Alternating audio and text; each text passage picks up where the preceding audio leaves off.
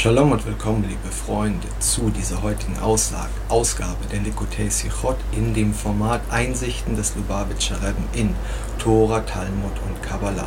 Heute für Parasha Ekev.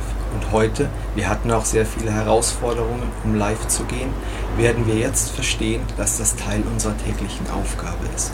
Diese Likutei Sichot, also diese Rede des Rebbe für die Parasha Ekev, fokussiert auf das Manna, das heilige Manna, das Brot vom Himmel, das Klal Israel eine Sache lernen sollte. Bitachon, Vertrauen in Hashem. Wir machen das ja gerade zusammen in einer anderen Serie, Sha'a HaBitachon. Und wir sehen also, wie sehr wichtig in jeder Passage der Tore, die wir oberflächlich wie in der Tiefe verstehen können, werden wir dort wieder das Vertrauen sehen, das nötig ist. Die Aufgaben, die uns im Leben gestellt werden, so wie ich das besprochen habe, beziehungsweise in der Einleitung, die noch lange dauern wird für Shah Bitachon, haben wir gelernt, dass es im Leben Prüfungen gibt. Wir haben das anhand von Abraham Avino besprochen, dass in seinem Leben zehn Prüfungen stattgefunden haben. Und so werden wir auch täglich im Alltag geprüft, im Kleinen, dass wir in unserem Glauben bleiben, damit in unserem Glauben das Vertrauen für Hashem herrscht. Vertrauen ist nicht Hoffnung. Wir müssen das verstehen und wir werden das am Manna jetzt auch verstehen, wie das Manna das Volk Israel geprüft hat und vorbereitet hat für diese Parascha, in dieser Parascha, um dann bald in das Land Israel einzutreten. Das heißt, der Vertrauensbeweis, den das Volk Israel in der Wüste täglich leisten musste, war eine Vorbereitung. Wir lernen sogar diesen Passuk heute in der Sicha des Rebbe, wo er uns eben erklärt, dass hier deutlich wird, dass es für unsere Entwicklung, für unsere spirituelle Entwicklung, die eben nötig war, damit das Volk Israel das Niveau erreichen konnte, in das heilige Land einzuziehen, Prüfungen notwendig waren. Und genauso, und darum ist die Tora für uns täglich zu studieren und darum ist die Tora für uns für alle Zeiten gültig. Denn all diese Prüfungen, die das Volk Israel eben auch täglich hat, genauso auch wie Prüfungen durch die Verfolgung der Ägypter, große Prüfungen, die in Abschnitten des Lebens kommen. So gibt es die alltäglichen Prüfungen. Und das reflektiert sich im Manna. Denn die Juden wussten nicht, am Abend, dass am nächsten Tag sicher das Manna fallen würde. Sie hatten, wenn es nicht optimal gelaufen ist, hatten sie Hoffnung. Aber der, der Bitachon hatte, der wurde noch reicher, reicher belohnt.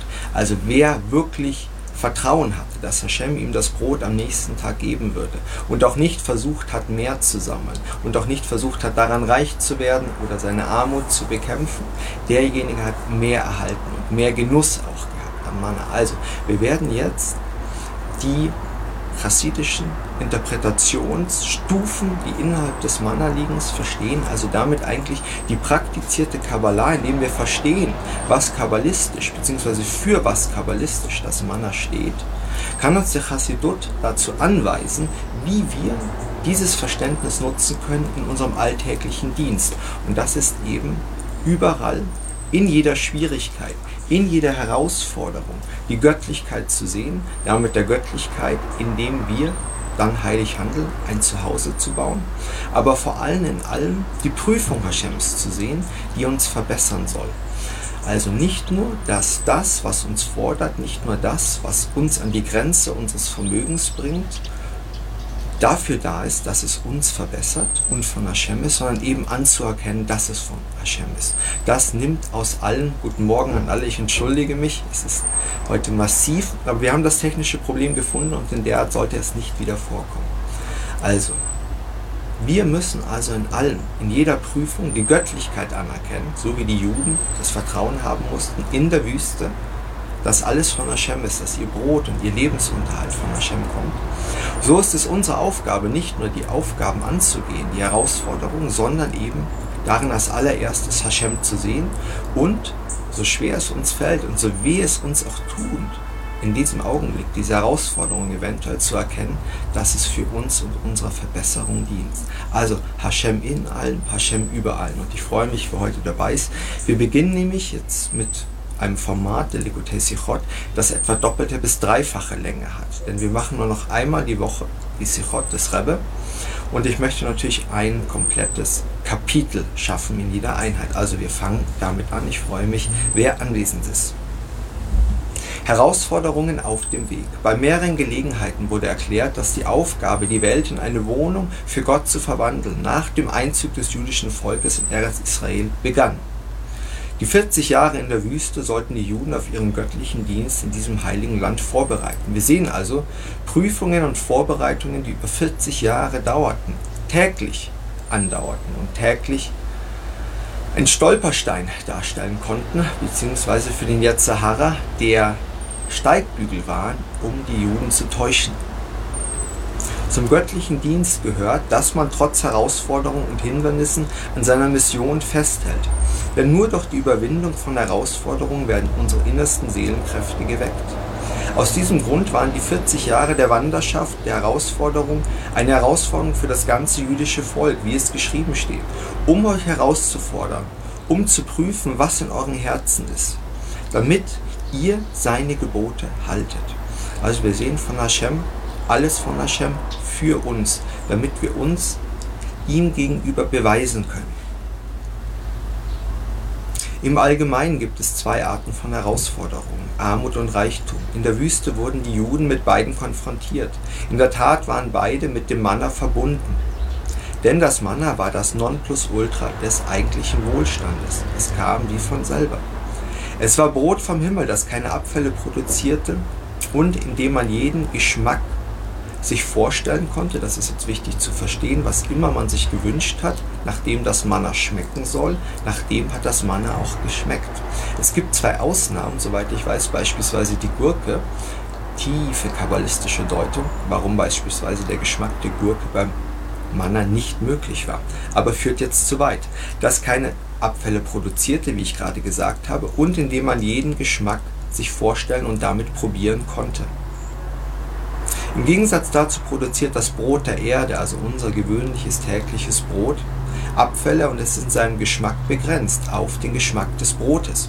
Außerdem berichten unsere Weisen, dass zusammen mit dem Manne auch Juwelen und Perlen herabkamen und das jüdische Volk im wahrsten, jüdische Volk im wahrsten Sinne des Wortes reich beschenkt wurde. Wir sehen also einmal, und es ist für uns verständlich, dass im Manne eine Einfachheit versteckt ist. Eine Einfachheit, die wir allerdings auch für uns erkennen sollen, dass Hashem es uns nicht schwerer macht, als es eigentlich ist. Und wenn wir ihm vertrauen, er uns dieses Geschenk gibt. Andererseits stellte das Manna auch eine Herausforderung an die Armut dar. Wie der Vers sagt, er hat euch mit Manna gefüttert, um euch zu bereiten. Wie unsere Weisen erklären, bestand die Härte darin, dass das Manna nicht vollständig satt machte. Hieraus ist jetzt auch viel abzuleiten. Wir machen weiter. Prinzipiell ist zu verstehen, dass die Sättigung, die Völlerei dem Ego dient. Uns zu ernähren, damit wir Tora und Mitzvot und Hashem dienen können und Kraft haben, ist eine Sache. Dann werden wir uns aber nicht überessen und wir werden dem Essen und den weltlichen Verpflichtungen, die wir auch gegenüber unserem Körper haben, damit wir Hashem dienen können, werden wir nicht mit einer hohen hohen Priorität dienen, sondern wir werden es notwendig, als eine Notwendigkeit betrachten. Und das ist genau die Perspektive, die wir auf alles Weltliche einnehmen sollen. Eine Perspektive, die uns ermöglicht, alles Weltliche zu nutzen für den Dienst zu Hashem. Wie wir das immer sagen, wir sind keine Asketen, die sich zurückziehen.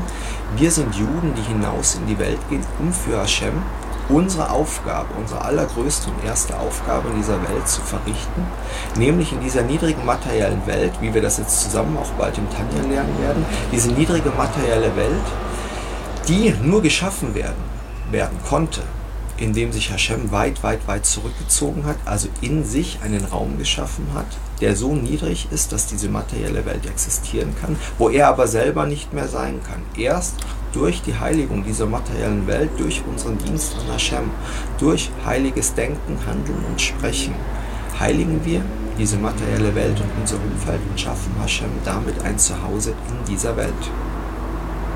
Eine Meinung erklärt, ein Mensch, der ein Leib Brot in seinem Brotkasten hat, kann nicht mit einem verglichen werden, der keinen hat.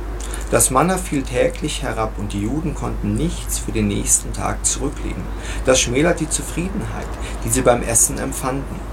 Eine andere Begründung wird angeboten. Eine Person, die sieht, was sie isst, kann nicht mit einer Person verglichen werden, die es nicht sieht.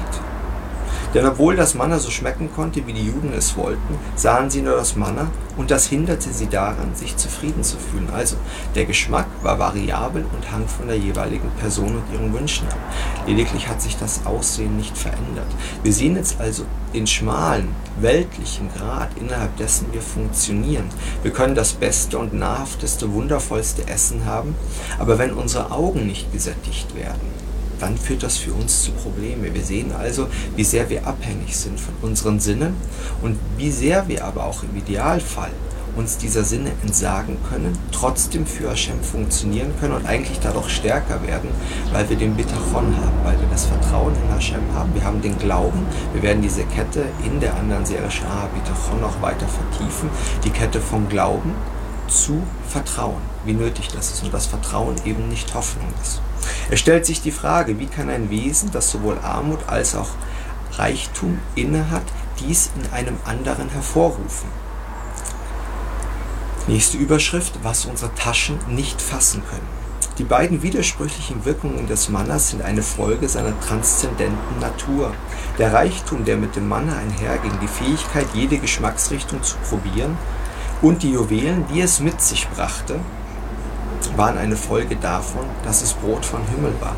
Ein göttliches Wesen, denn die Göttlichkeit ist völlig unbegrenzt.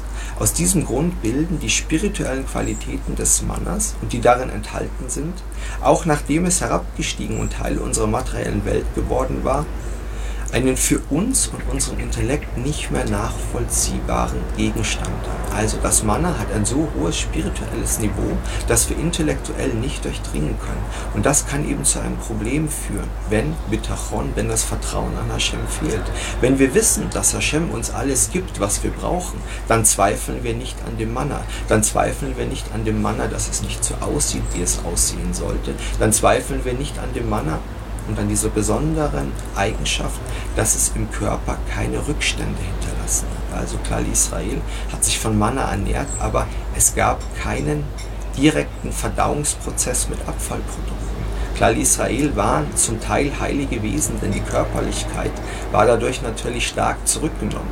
Aber hier hat es Vertrauen benötigt. Wir sind körperliche Wesen und sie hätten vertrauen sollen, dass das Manna für sie perfekt ist. Und das ist eine Schwierigkeit.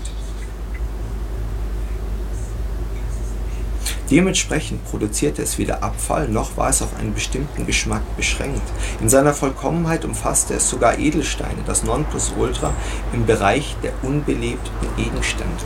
Wir sehen also jetzt, wir gehen ganz kurz durch die Kette der Wesensstufen dieser Welt. Wir haben einmal die unbelebte Materie. Das heißt, anorganische Materialien, Steine, Erde und dergleichen. Und das Manna kam eben tatsächlich auch mit dieser niedrigsten Ebene. Das ist wichtig, denn wir werden jetzt kabbalistisch betrachtet alle Ebenen durchschreiten.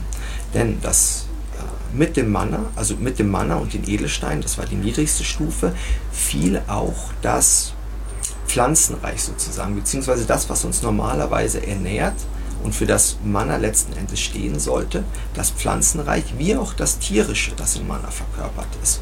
Also in gewisser Weise das Pflanzliche wie das Tierische, das den Menschen dann ernähren soll. Das sind jetzt ganz wichtige Grundprinzipien und vor allem ein kabbalistische, chassidische Verständnis dessen, wie eine niedrige Stufe, also zuerst das Anorganische, in das Organische übergehend, in Pflanzen, in das Tierische übergehend, ebenso niedriger wie die vierte Stufe, nämlich der sprechende, denkende Mensch. Wie können also die niedrigen Stufen die höhere Stufe annähern? Und hier geht es auf ein kabbalistisches Grundprinzip zurück, das ich nur andeuten möchte, dass etwas, das in diese Welt, in diese materielle Welt fällt und tief fällt und niedrig ist, aus einer höheren spirituellen Stufe fallen muss. Und nur deswegen ist es möglich, dass tatsächlich Anorganisches, Organisches ernährt, damit dann diese Pflanzen und diese Tiere, also Stufe 2 und 3, dann die vierte Stufe uns ernähren können. Also nur, dass ihr es mal gehört habt und überhaupt versteht, welches Konzept hinter dem Essen, der Nahrung und diesen Stufen steht. Warum ist das hier besonders? Denn die Offenbarung Hashems ging damit durch alle vier Wesensstufen dieser Existenz, also vom Anorganischen bis zum sprechenden Wesen, waren alle von der göttlichen Offenbarung betroffen. Und das ist eine Offenbarungsstufe, die zeigt, wie nah Klal Israel damals in der Göttlichkeit war. Und das ist entscheidend für uns zu verstehen, denn wir sind heute weit entfernt von der Göttlichkeit. Wenn Klal Israel damals an Hashem gezweifelt hat, darum diese harschen Strafen von Hashem für das jüdische Volk, denn ihnen war die Göttlichkeit permanent präsent und vor Augen. Uns heute und genauso unsere Generation, die auch Moshe Rabbeinu gezeigt wurde von Hashem in einer prophetischen Einsicht. Moshe Rabbeinu konnte daraufhin nur sagen, wie, schaffen es, wie schafft es diese Generation, diese letzte Generation vor dem Meschiach, gläubig zu sein. Denn Hashem ist verborgen in dieser Welt. Bei weitem mehr, wie es damals war, wo die Göttlichkeit, die Shechina, direkt sichtbar war an den täglichen Wundern. Wir heute, wenn wir eine Sünde begehen, Ras für Shalom, aber es wird geschehen, ist das nicht auf dem Niveau einer Sünde der damaligen Zeit. Umgekehrt jedoch, wenn wir einen Dienst an Hashem verrichten, der in dieser Verdeckelung der Göttlichkeit stattfindet, ist es von uns ein noch größerer Glaubensbeweis. Also vertraut an Hashem, glaubt an Hashem, vertraut an Hashem und handelt nach seinen Mitzvot, die wir nicht mehr nachvollziehen können. Die Mitzvot damals hatten ein anderes Niveau, denn Hashem war da, ihm zu dienen naheliegend. Verständlich, dass die Mitzvot von Hashem ist, wenn man Hashem ständig sieht. Wir sehen Hashem nicht mehr, wir, nehmen ihn nicht mehr wahr. Umso mehr Wert hat es, wenn wir eine Mitzvah, und jetzt ist das wichtig, und ich ver verweise auf die anderen Serien, Shah, Bitachon und den Tanja, wenn wir eine Mitzvah mit der richtigen Motivation begehen, das ist entscheidend. Aufgrund der einzigartigen spirituellen Natur des Mannas konnte es nicht durch gewöhnliche weltliche Anstrengungen hergestellt werden. Unser Pflügen und Sehen würde es nicht zum Wachsen bringen. Es war ein Geschenk Gottes und keine Belohnung für unseren göttlichen Dienst. Also wir sehen die unendliche Gnade Hashems. Nichts, was wir tun, rechtfertigen, würde rechtfertigen, was wir von, von Hashem zurückerhalten. Das ist Gnade von Hashem. Es war damals so, es ist heute so.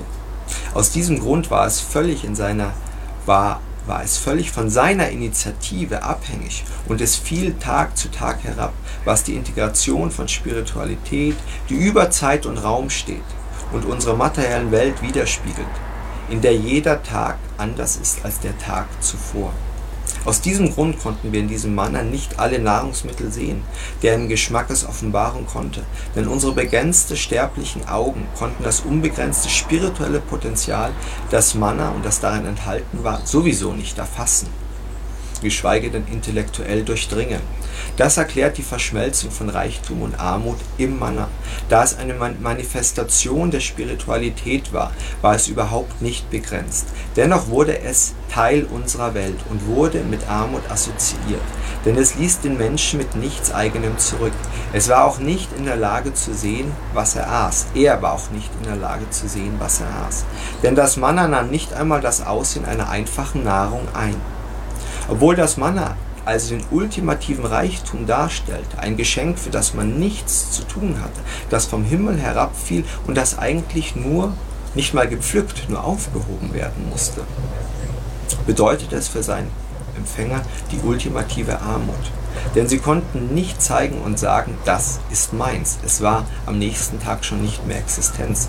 Wir sehen also, wenn wir von Hashem etwas erhalten, dann ist es für unseren Dienst und unseren Erhalt. Wir hingegen wollen etwas daraus machen, was unserem Ego entspricht. Wir wollen es zu unserem machen. Genau das ist falsch. Die Mitzwa gehört nicht uns. Die gute Tat gehört nicht uns. Wir machen sie von Hashem. Und der Lohn, den wir erhalten, ist auch nicht von uns. Und den haben wir nicht verdient. Der ist Gnade von Hashem. Denn der unendliche Schöpfer dieses Universums, er braucht uns nicht. Was ihm aber unendlich viel bedeutet, ist das Vertrauen. Bitachon, also wieder der Vermerk auf Sha'aha Bitachon. Und wie wichtig es ist, dass wir verstehen, diese Grundlage von allem, von jedem Dienst an Hashem. Die nächste Überschrift, innerhalb und außerhalb unseres Kerns. Das oben Gesagte hilft uns auch, die Interpretation des Verses zu verstehen. Er ließ euch leiden und hungern, indem er euch mit dem Manna speiste. Was bedeutete das Manna? Nicht nur keine Sättigung, sondern auch Hunger verursachte. Das ist schwer zu verstehen. Warum verursachte Manna Hunger? Das Konzept kann wie folgt erklärt werden. Jedes Wesen in dieser Welt ist ein eigenständiges Schöpfungsprodukt, das sich von dem jeweilig, anderen und von dem jeweiligen anderen unterscheidet. Das beschrieb auch das Brot aus der Erde. Es ist Nahrung, nichts anderes. Also das Brot, das wir essen, nicht das himmlische Brot. Es hat einen besonderen Geschmack. Diesen kann der Mensch wahrnehmen und das befriedigt ihn. Hier wieder an der Mitzwa und an dem Wunder, dass wir eigentlich ernährt werden, wieder das Egozentrische. Wir schmecken etwas, wir sehen etwas, wir sehen das als etwas Besonderes an. Das ist nicht der göttliche Dienst.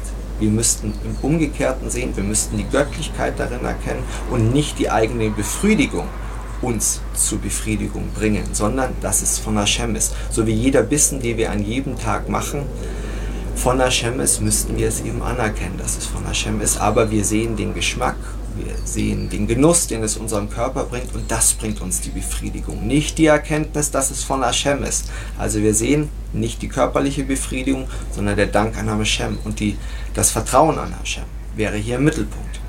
Wenn ein begrenzter Mensch dagegen Brot vom Himmel ist, kann er dessen transzendente spirituelle Natur spüren. Und doch befriedigt es ihn genau aus diesem Grund nicht, denn seine Wertschätzung, seine unbegrenzte Natur veranlassen ihn, mehr zu begehren. Da das Objekt seiner Begierde unbegrenzt ist, wird sein Hunger nach nie mehr gestillt werden. Auf dieses Konzept wird in der Fortsetzung des oben zitierten Verses angespielt, in dem das Manna als etwas beschrieben wird, das weder du noch deine Vorfahren kannten. Das heißt, als etwas, das mit unseren, unseren Begrifflichkeiten und den Rahmen, den wir David zur Verfügung stellen, nicht erfasst wird. Es ist außerhalb.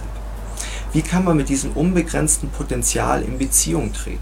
Indem man über seine eigenen Grenzen und Beschränkungen hinausgeht. Also, was uns beschränkt, ist unsere Wahrnehmung und unser Intellekt.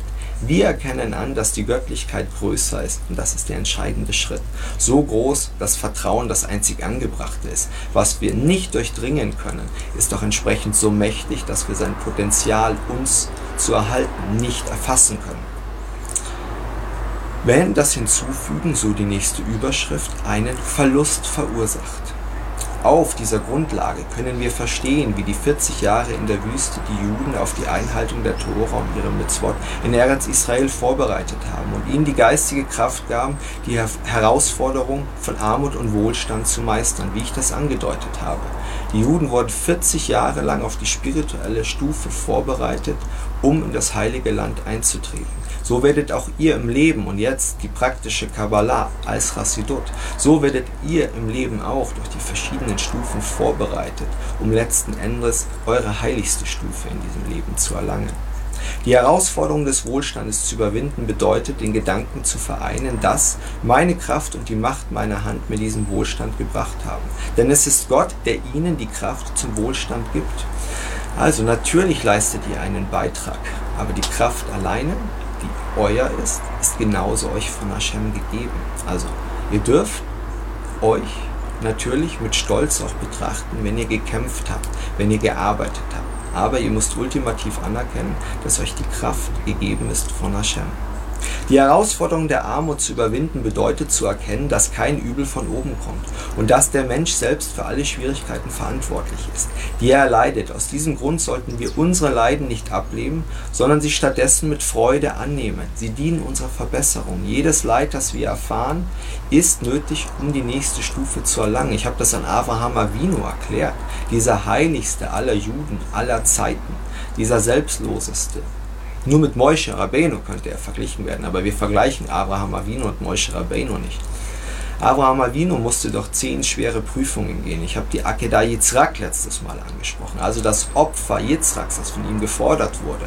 Der Preis, den Abraham dafür gezahlt hat und er hat ohne zu zögern gestartet. Er ist am nächsten Morgen losgegangen, so wie wir das auch bei einer Herausforderung machen sollen.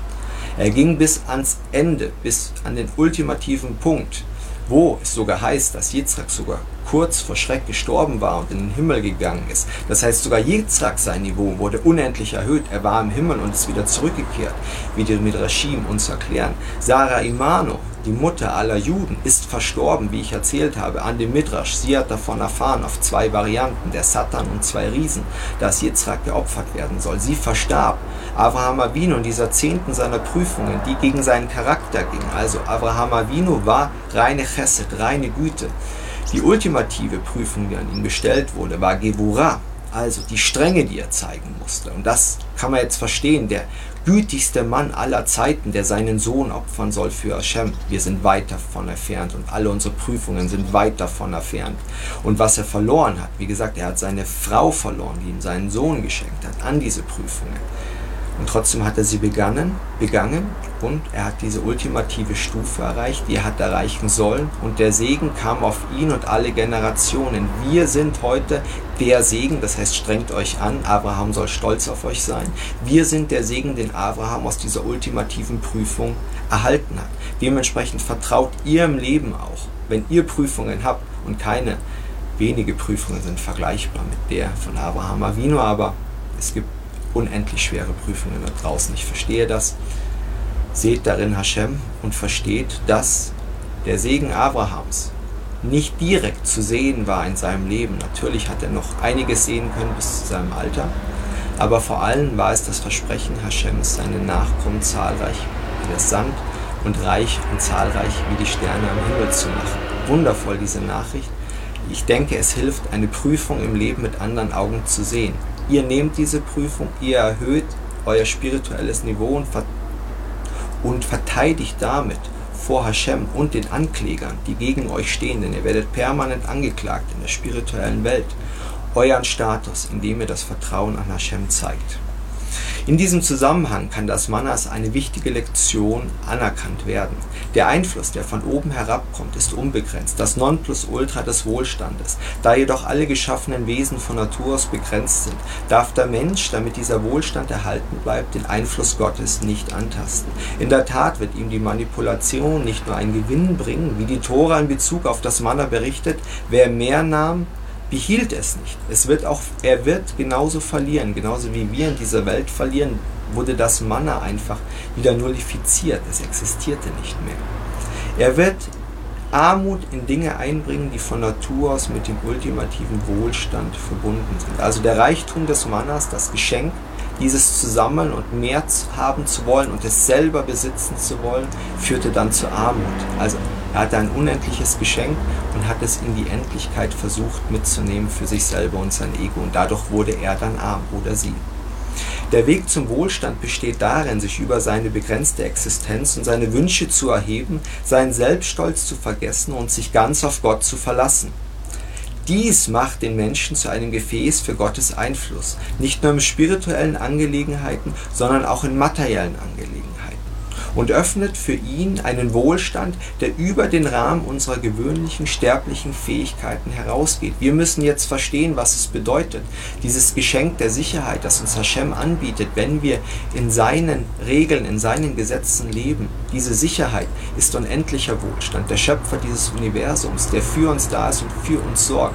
In dem Augenblick, wo wir unser Ego einbringen, in dem Augenblick, wo wir uns selber versuchen zu bereichern und uns Sicherheit zu geben, ganz wichtig, berauben wir uns des größten Geschenks und der größten, des größten Reichtums, der in dieser Existenz möglich ist, dem Vertrauen und der Fürsorge von Hashem. Menschliche Weisheit und göttliches Wissen, die nächste Überschrift.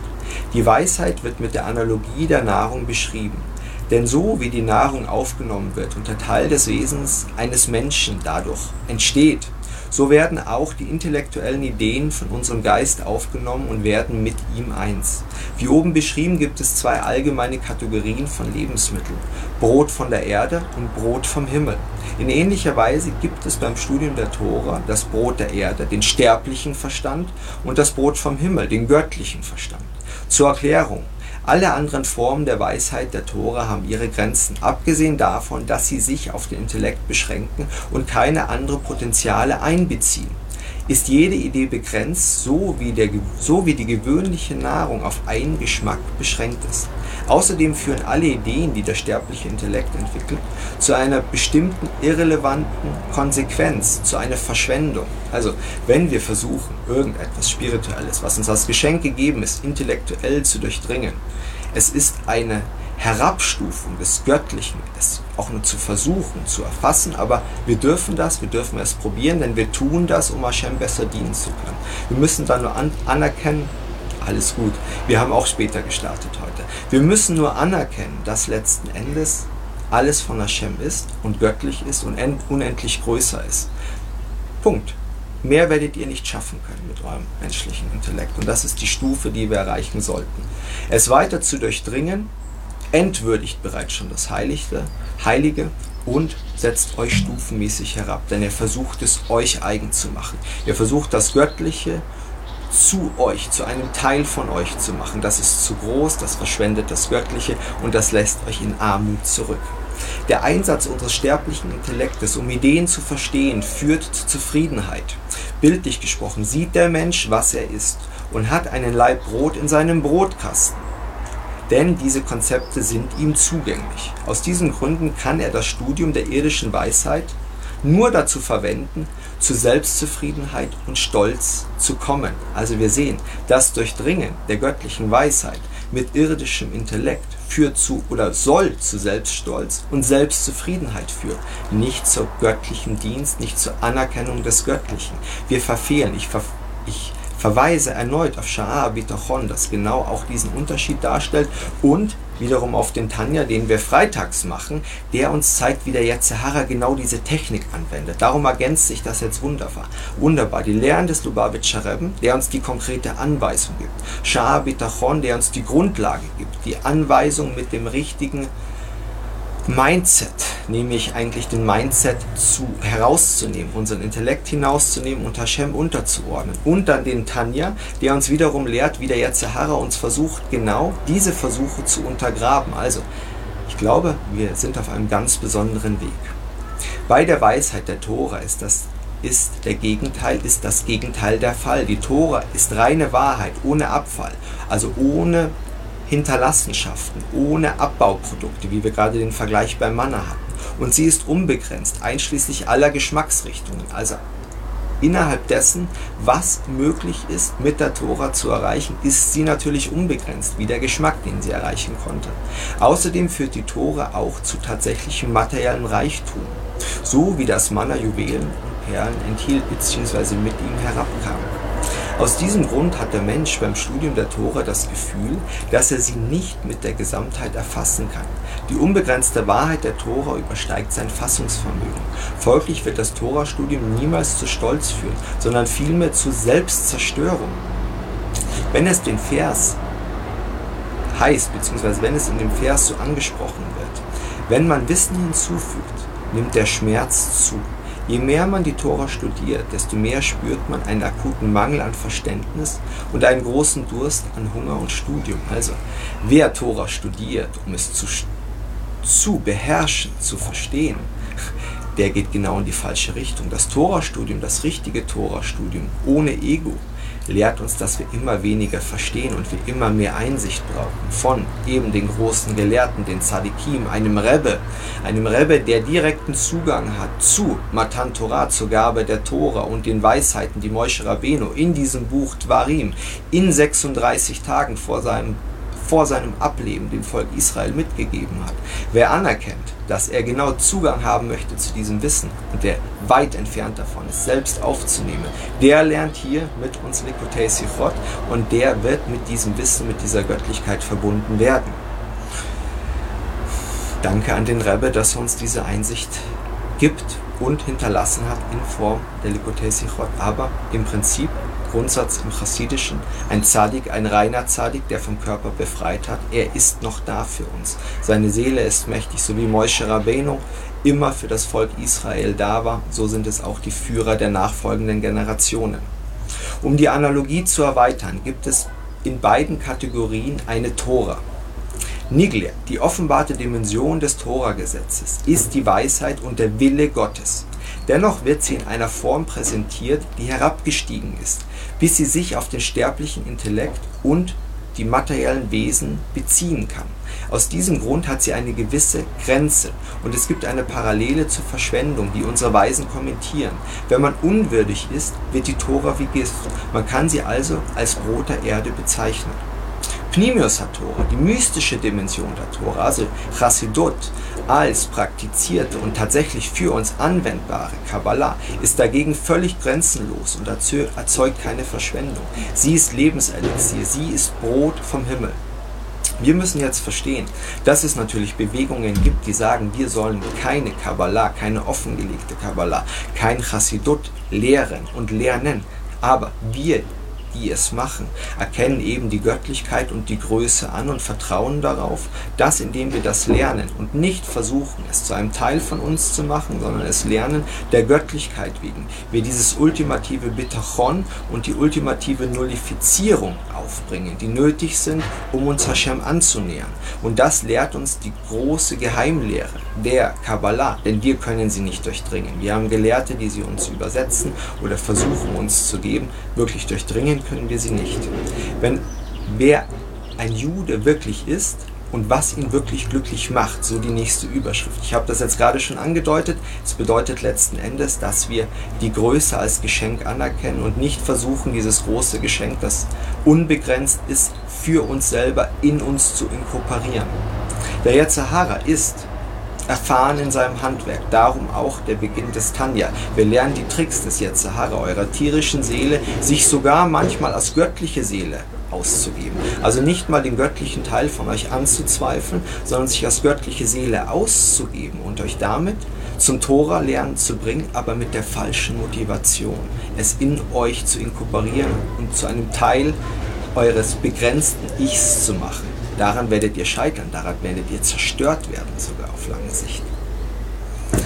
Er weiß, dass es unmöglich ist, einen Juden davon zu überzeugen, die Bedeutung der Tora zu leugnen, denn ein Jude hält die Tora für wichtig. Tatsächlich berichtet der Tanach, dass Achav, der freiwillig die Sünden der Gotzenanbetung beging, die Tora als Schatz seines Auges betrachtete. Wenn der Yazahara einen Menschen vom Studium der Tora im Allgemeinen und dem Studium von Pnimus Tora im Besonderen abbringen möchte, bietet er indirekte Argumente. Ich wiederhole das nochmal. Es ist nicht üblich für sämtliche jüdische Glaubensrichtungen, Pnimius HaTorah, die Kabbalah und den Chassidut zu lehren und zu lernen. Das ist aus unserer Sicht der Yetzahara, der sagt, du musst im Gesetz sein, das kannst du mental durchdringen und das kannst du zu deinem machen. Und hier ist die Gefahr, du nimmst es in dich auf und du wirst arrogant aus diesem Wissen unter Umständen. Nicht gesagt, dass es alle so machen, aber es ist eine Gefahr.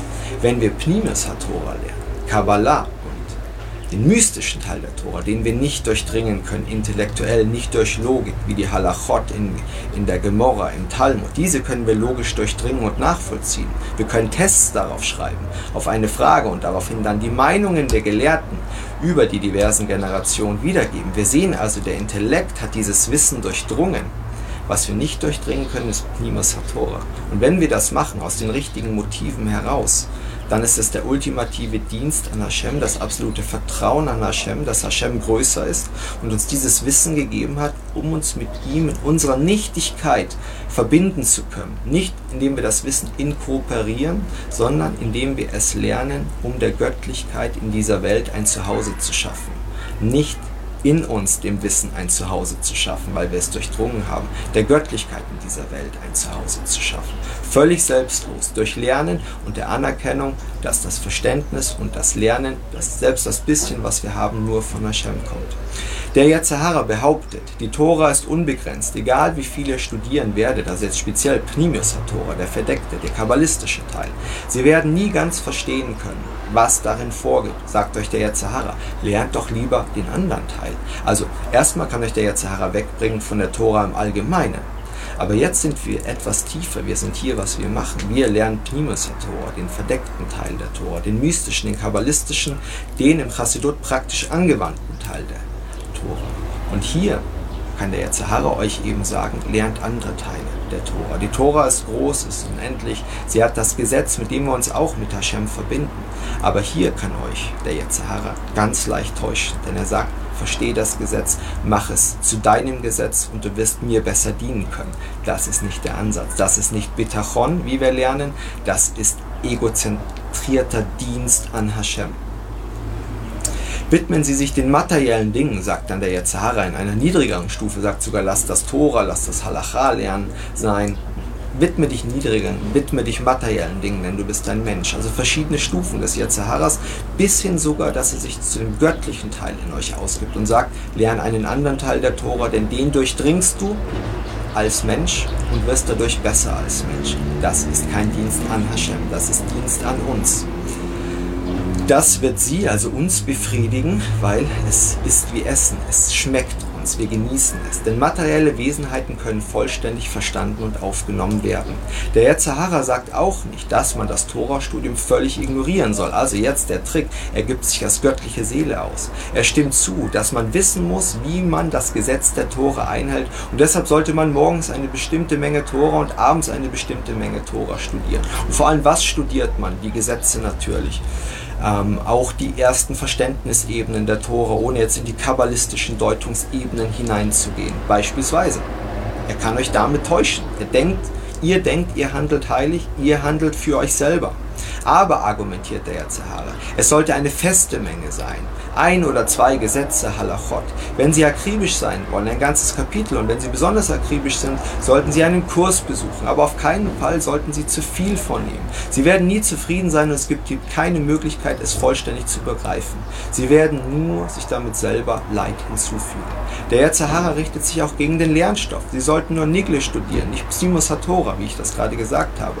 Denn Pnimus Hatora, Kabbalah und Chassidut beschaffen sich mit Konzepten, die wir nicht begreifen können. Sagt euch der Yetzahara. Der Yetzahara sagt euch, das ist zu abgehoben, das, ist, das kann ich nicht durchdringen.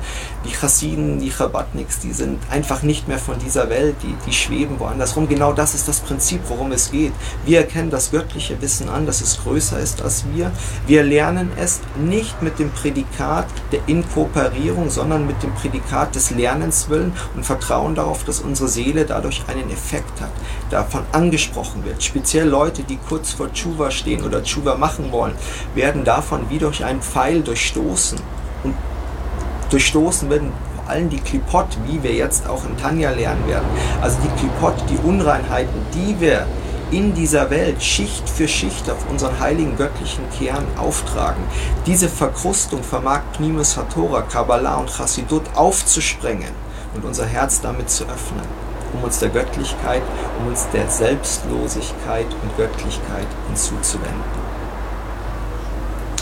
Denn die Ideen von Pnimus Hatora sind von Natur aus, und wenn wir das anerkennen, als Grundlage außerhalb unseres Verstandes. Und darum machen wir es, weil wir es nicht begreifen können. Jeder, der lernt, um zu begreifen, lernt für sich selber. Ein Mensch muss erkennen, dass dies die Argumente des Yetzahara sind. Dass Argumente sich nicht mit dem Brot vom Himmel zu befassen, sondern nur mit dem Brot der Erde, also was wir verstehen und was wir gebrauchen können. Das ist der erste Schritt weg von der Tora. Wenn wir lernen, um zu verstehen, ist das ein Schritt von der Tora weg. Wenn wir lernen, um uns Hashem unterzuordnen, ist das der Schritt zu Tora und zu mehr Offenbarung, die uns Hashem geben wird. Denn er will nicht, dass wir seine Tora besitzen, denn das würde uns zerstören und wir könnten das gar nicht. Er will, dass wir sie lernen, dass wir darauf vertrauen, dass sie von ihm ist. Bitachon. Indem man einen Aspekt der Argumentation des Yetzirah akzeptiert, lässt man zu, dass man immer tiefer in seine Falle gerät. In diesem Sinne sagen unsere Weisen, dass der Yetzirah zunächst wie ein Vorübergehender ist. Danach wird Danach ist er wie ein Gast und schließlich wird er zum Besitzer des ganzen Hauses. Der Yetzirah arbeitet im Kleinen macht eine kleine Türe auf und er wird immer größer werden und wird euer Ego immer mehr aufbauen, denn ihr werdet immer mehr sogar lernen an Tora. Ihr werdet zu einem großen Gelehrten, ihr könnt alle halachischen Regeln beachten. Aber wenn da fehlt das Bitul, die Nullifizierung und eine Form von Wissen, die ihr nicht mental durchdringen konntet und nicht mental verarbeiten konntet, dann fehlt euch dieser Dienst der Aufgabe, der Selbstaufgabe von Hashem. Es wird sogar behauptet, wer Pnimus Hatora, also Kabbalah und Chassidut lernt, der wird wahnsinnig werden, weil das Wissen zu groß für ihn ist und und und. Ihr versteht jetzt, falls ihr auf diese Meinungen stößt, dass es genau das Gegenteil ist. Ihr betreibt Bittul, ihr betreibt Selbstaufgabe. Ihr habt das Joch des Himmelreichs auf euch genommen, egal wie schwer es ist, und versucht es, versucht es nachzuvollziehen.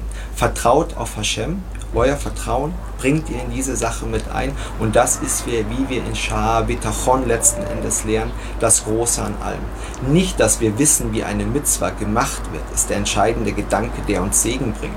Die Anerkennung, dass uns die Mitzwa von Hashem gegeben ist, ist das Entscheidende und unser Dienst an Hashem. Und dass wir die Mitzwa dann machen. Aber zuerst steht das Anerkennen, dass alles von Hashem ist und dass wir eigentlich gar nicht wissen, was wir machen. Wer die Mitzwa lernt, versteht und denkt, dass er jetzt daraus Segen bekommt, hat sich selber einen großen Dienst erwiesen und in Wirklichkeit allem beraubt, was er in dieser Welt als Aufgabe bekommen hat. Auf der Grundlage des oben Gesagten können wir die Lektion verstehen, die uns die Tora in Bezug auf die Beschwerden des Volkes Israels über das Manna gibt. Sie wollten kein Brot vom Himmel, eine Nahrung, die über den materiellen Bereich steht. Stattdessen wollten sie gewöhnliche Nahrung, die Abfall produziert. Wir sehen also, es war eine Sehnsucht und eine große Sünde der damaligen Zeit der Offenbarung, dass Klal Israel das Menschliche, das Irdische eigentlich wollte. Und das ist ein großes, großes Problem. Und damit begann ein Abwärtstrend. Bald schon weinten sie mit ihren Familien, was unsere Weisen so interpretieren werden. Die Verbote von Inzest und Ehebruch wurden von ihnen beklagt. Also klar, Israel wandte sich wieder dem Irdischen zu und ihren irdischen Konzepten. Warum konnten sie nicht leben wie früher? Das Brot, das sie aßen, das sie in sich selber aufnehmen wollte, hat sie nicht gesättigt. Dadurch hatten sie weiteren Hunger auf eben einen nicht göttlichen Lebensstil, weil sie versuchen wollten, das Göttliche in sich aufzunehmen. Sie scheiterten und sie suchten den Hunger in etwas anderem Materiellen zu stillen. Und das ist das ist eine schwere Sünde letzten Endes und führt zur Selbstzerstörung. Das müssen wir eher erkennen. Nicht der Chassidut und die Kabbalah zerstören euch, sondern das eigene Ego wird euch zerstören, dass der Yetzirah aufbauen kann durch das Verständnis, das er in der Tora aus eigenen Motiven heraus erzeugt. Auch das Argument des Yetzirah, dass nur das Materielle und nicht das Geistige Befriedigung bringt, ist falsch. Die Essenz des jüdischen Wesens ist spirituell. Wenn er sich, Gott bewahre, vom Spirituellen abkapselt und sich nur mit materiellen Dingen beschäftigt, wird er niemals zufrieden sein. Ganz gleich wie viel er erreicht, er wird nicht zufrieden sein. Denn das Wesen, das er damit erreicht, ist nicht er selber. Er baut etwas in sich selber auf, das nicht er ist. Wir haben diesen göttlichen Kern, der sind tatsächlich wir. Alles andere, tierische Seele und das Denken, Sprechen und Handeln unseres Körpers und unseres Intellektes, sagt der Yetzirah, dass ihr wert und dass ihr da mehr daraus machen sollt. Das seid nicht ihr. Ihr seid eigentlich nur dieser kleine göttliche Funke. Und dieser kleine göttliche Funke wird durch all das weiter verkapselt und im Klipot versteckt werden. Ich verweise wieder auf den Tanja, den wir zusammen freitags machen und ihr seid getrennt von Hashem. Wenn ihr euch zuwendet aus der Selbstlosigkeit zur Göttlichkeit hin, dann sprecht ihr dieses wahre Innere euch an. Der Yetzirah ist von euch überwunden worden. In diesem Augenblick, er kommt wieder, seid euch sicher, er findet eine neue Variante, die eurer jeweiligen spirituellen Stufe entspricht. Es ist das Geistige, das seine wesentliche Natur widerspiegelt, die des Juden, das Geistige das Spirituelle. Wenn er also zu einem leeren Gefäß wird und seine Selbstbezogenheit und seine individuellen Grenzen ablegt, wird er in der Lage sein zu empfangen. Denn ihm werden nicht nur geistige, sondern auch materielle Dinge gewährt werden. Ihr seht also, ihr stellt das geistige, spirituelle in den Vordergrund, nicht das materielle Verständnis der Dinge, das euer Intellekt bringt. Und euch wird großer spiritueller Segen gegeben spiritueller Aufstieg, spirituelle Einsicht. Es geht weiter für euch auf der Stufe nach oben. Nicht in dieser Welt, in dieser spirituellen Leiter, in dieser Welt.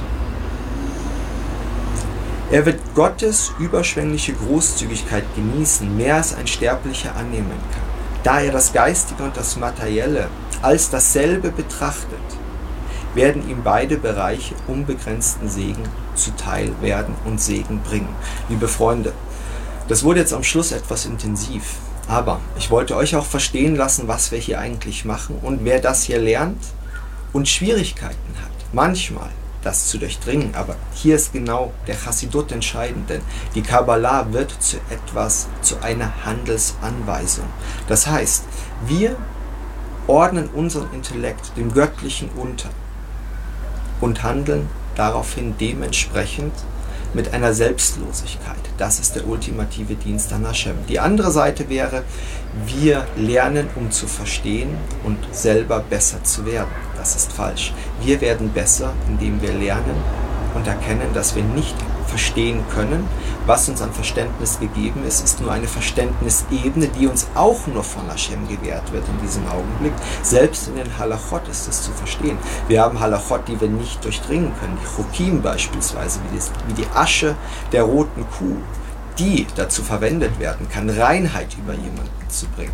Völlig nicht nachvollziehbare Konzepte. Trotzdem ist das eine Halacha. Wer es also lernt, um es zu verstehen und dazu einen Grund zu finden. Das ist nicht notwendiger falsch, die Göttlichkeit zu verehren und nachzuvollziehen. Schon Shlomo Hamelech hat gesagt, er kann diese Halacha nicht nachvollziehen. Das heißt, er hat es auch probiert. Nun sind wir kein Shlomo Hamelech, wir können es auch probieren, aber nur aus einer Ehrerweisung für Hashem, nicht um es in unserem Intellekt zu inkorporieren. Also, aus dieser Einheit nehmen wir eine Sache mit, die uns das Manna gelernt hat, die wir in Shah Betachon mittwochs bearbeiten und die Techniken des Yetzahara, der euch genau probiert, eben davon abzubringen, ist, dass wir Vertrauen haben müssen in Hashem und deswegen weiter Chassidut, Kabbalah und Nimas Torah lernen, genauso wie wir natürlich auch in Halacha stark werden müssen, denn wir müssen in Hashem handeln, korrekt handeln.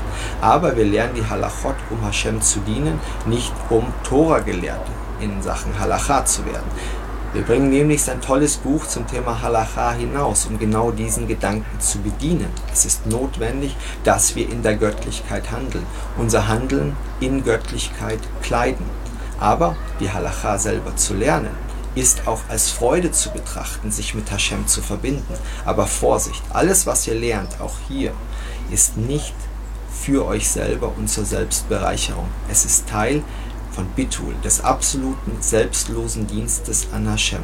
Und das ist auch eine Grundlage, wenn nicht sogar der Zugang des Bitul zu Bitachon, zu Emunah und eben, wie wir das alles zusammen lernen, torpediert vom Yetzahara letzten Endes, der euer Ego aufbauen möchte. Wir machen diese Woche weiter, mittwochs Shah Bitachon und freitags hier live ebenso der Tanja. Wir verbessern uns, wir steigen auf gemeinsam. Bis zum nächsten Mal. Shalom.